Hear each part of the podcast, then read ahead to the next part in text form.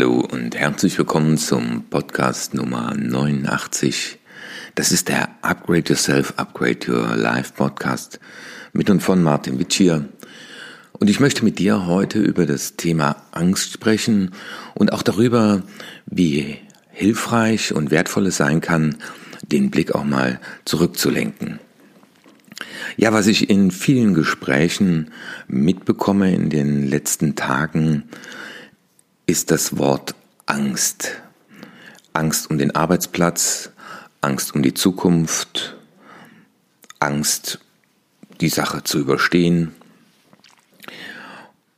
Und von Geburt an werden wir ja als Menschen gefährlichen Situationen ausgesetzt und wir reagieren auf diese gefährlichen Situationen mit Angst. Das heißt, unser Gehirn verarbeitet die Information, die wir gerade erhalten, und die Menschen spüren dann als Rückmeldung ein Gefühl, also das heißt, die Verarbeitung im Gehirn sorgt zur Ausschüttung biochemischer Prozesse, die wir in unserem Körper als Gefühl wahrnehmen, wie Wut, Verzweiflung, Freude, Liebe, all das sind Gefühle, die wir wahrnehmen.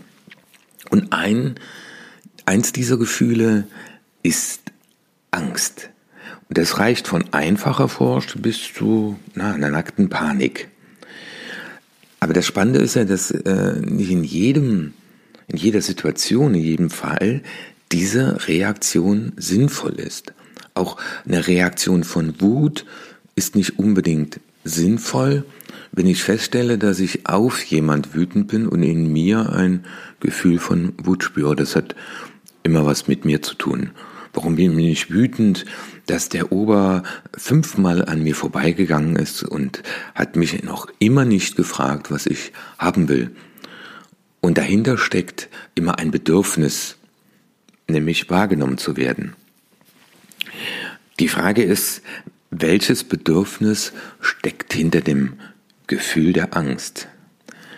Also Fakt ist auf jeden Fall mal, dass ohne Angst wäre der Mensch oder die ganze Menschheit nicht das, was sie ist. Und wie heißt es so schön, ähm, weiß nicht, ob ihr das noch aus dem Kindergarten, äh, Kindergarten kennt, äh, Angsthase, Pfeffernase, morgen kommt der Osase und bringt dir faule Eier. Na, also äh, Angsthase, Pfeffernase, das,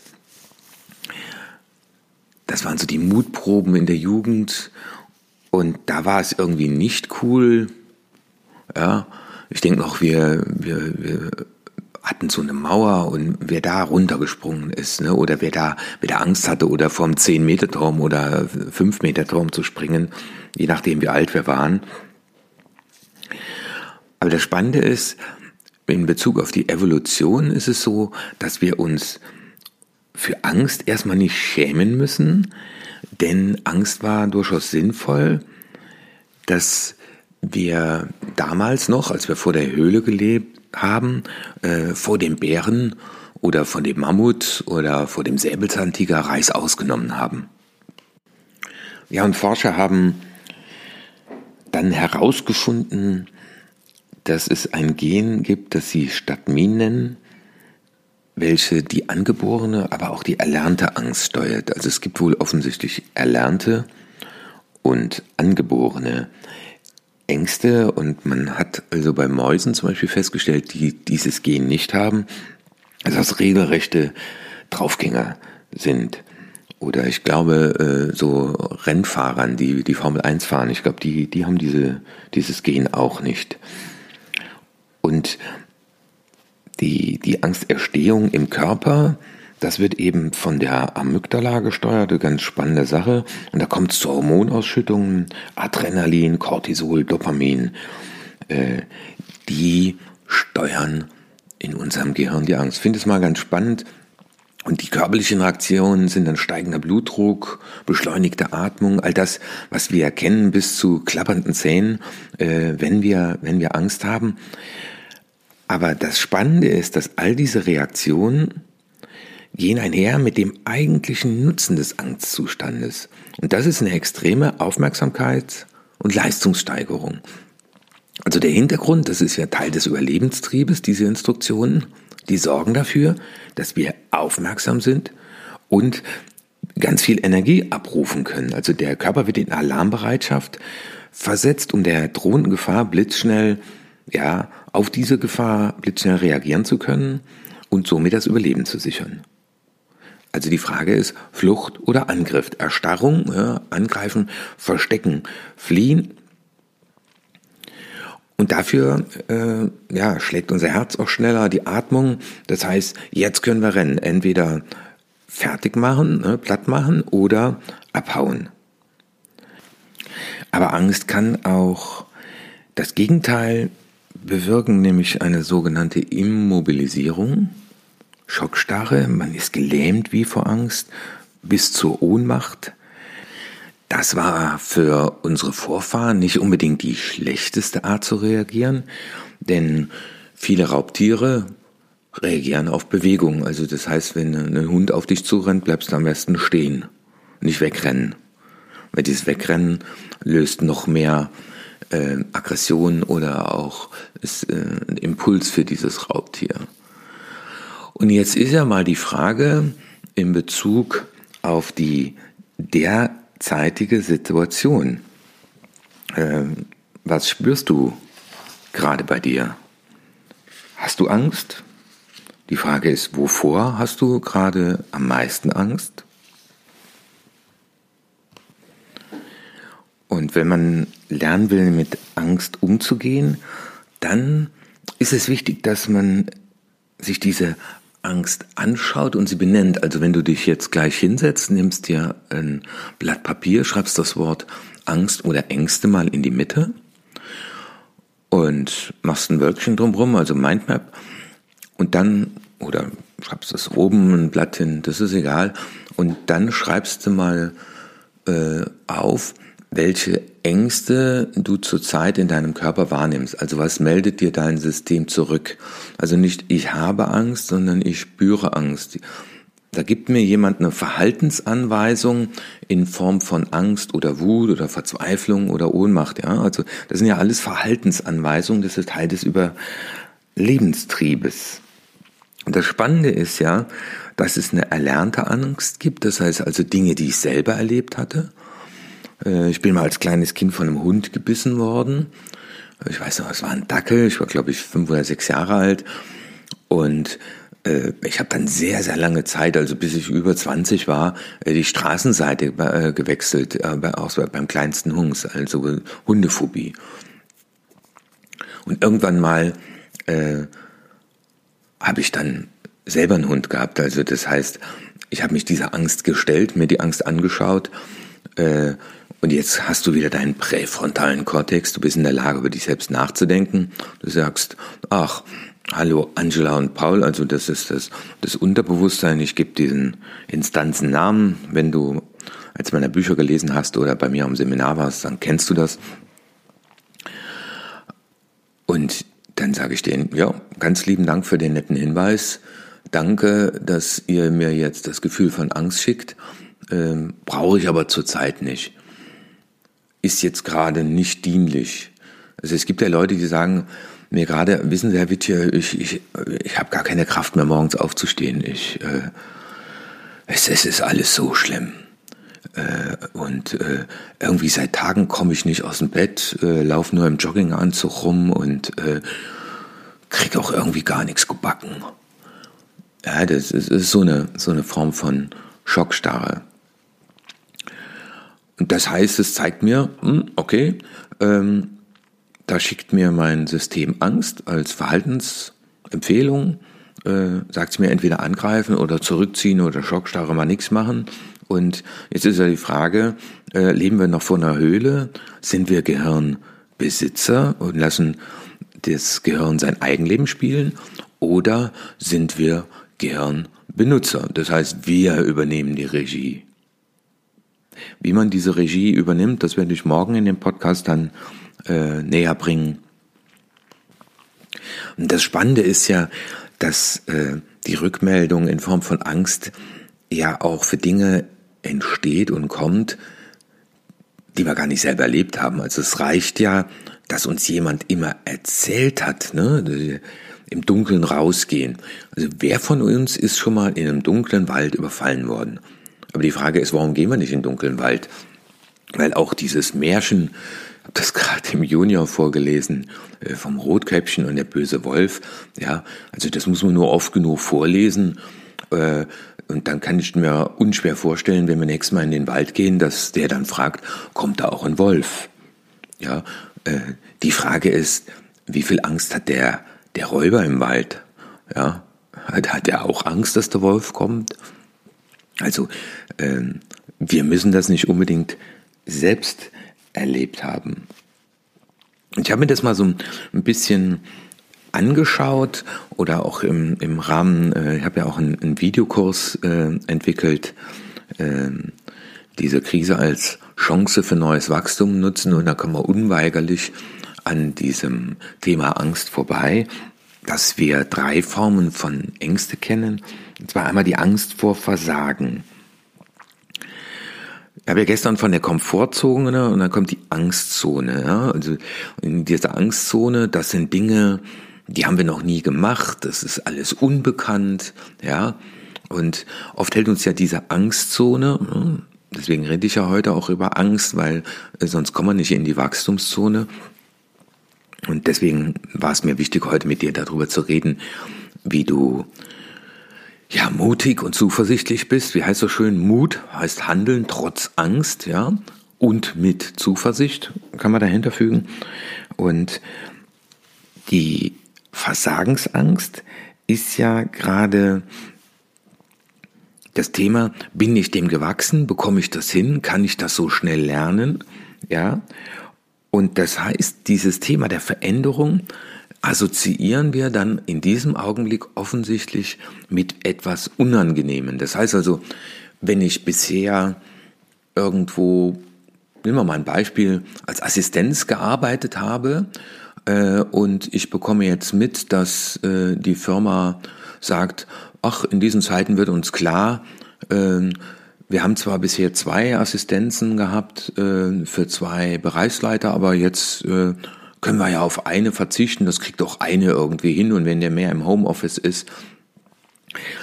Und dann ist ja diese Situation, die brauchen mich ja nicht mehr, sofort wie was Negativen verbunden. Entweder ich habe schon mal meinen Job verloren oder ich kann mir gar nicht vorstellen, dass in meinem Alter, mit meiner Ausbildung, mit meinen Kenntnissen überhaupt noch jemand mich will, vor allem wenn ich das schon mal ein oder zweimal erlebt habe.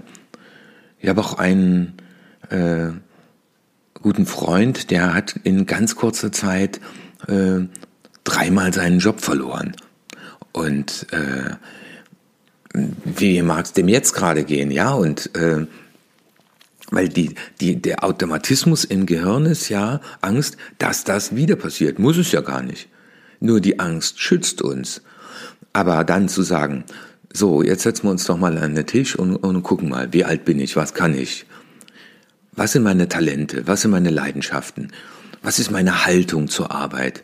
Und gibt es irgendwo im Umkreis von 100 oder 200 Kilometern, je nachdem, äh, wie flexibel du bist, gibt es da jemand, der sich darauf freut, dass ich das kann und dass ich das bin, was ich bin? Und dann ist die Frage, bin ich bereit, den Preis zu zahlen, nämlich wenn das mal über 30 Kilometer hinweg ist. Und dann gibt es Leute, die sagen, ach, wissen Sie, Herr Witsch, das war so angenehm, ich konnte da mit dem Fahrrad zur Arbeit fahren und ich kannte da alle. Und dann sage ich, ja, könnte es sein, dass Sie derzeit nur im Umkreis von äh, fünf Kilometern suchen, weil Sie da mit dem Fahrrad zur Arbeit können? Ja, ja, Deswegen habe ich ja auch gestern über die Komfortzone gesprochen. Aber die Komfortzone, die ist hinderlich in zweierlei Hinsicht.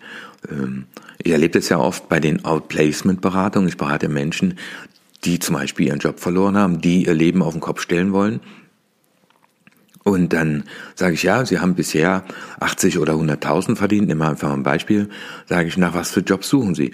Ja, in dem Umfeld, in dem Umkreis, äh, so 50 Kilometer und das verdienen. Und dann sage ich, äh, warum suchen Sie nicht im Umkreis von 5 Kilometer und 200.000? Hm, dann gucke ich immer in fragende Gesichter. Er sagt, wie gut sind Sie, was können Sie? Wer freut sich auf Sie, weil Sie das können, was Sie können? Und das ist ja das Problem der Komfortzone. Das ist negativ in zwei Richtungen. Ja, also vielleicht wird es mal an der Zeit, mich nach was umzuschauen, was größer ist. Ja, während die Angst äh, mit dem, was kommt, sofort was Negatives assoziiert. Und deswegen bekommst du auch am Schluss von mir gleich eine Übung. Das zweite ist die Angst vor Anstrengung. Die Frage ist ja immer, das ist ja auch auf mein, einen meiner Postkarten, bist du bereit, den Preis zu zahlen? Ja, du müsstest die Komfortzone verlassen. Ja, du müsstest vielleicht lernen, wie man ein Video schneidet. Du müsstest vielleicht lernen, wie man ein Thumbnail äh, für ein YouTube-Video wechselt. Du müsstest vielleicht lernen, mal vor der Kamera zu sprechen, äh, in ein Mikrofon zu reden, äh, diese und jene Programme im Internet zu verknüpfen, weil die Digitalisierung, die steht sowas von der Tür. Wir sind schon mittendrin und ganz viele, ich glaube auch viele Trainer, die tolle Inhalte zu vermitteln hätten, ähm, sind dafür nicht aufgestellt. Äh, sie können dir in diesem Augenblick äh, keinen Content liefern. Ich erlebe das jetzt gerade. Ne? Also das ist ja auch das Spannende, dass äh, ganz viele Firmen jetzt auf einmal kommen und sagen, können, haben Sie das auch als Video, können Sie das auch online? Ich glaube, wenn man vor einem halben Jahr mal angefragt hätte, weil ich habe ja eine Online-Akademie schon seit einem Jahr, äh, dann hätten gesagt, ach, wissen Sie, ne, wir, äh, wir machen das wie bisher. Ne? Das ist Komfortzone, Angst vor Anstrengung. Äh, neu, wir wissen ja nicht, was auf uns zukommt. Das, das könnte ja mehr bedeuten. Ja?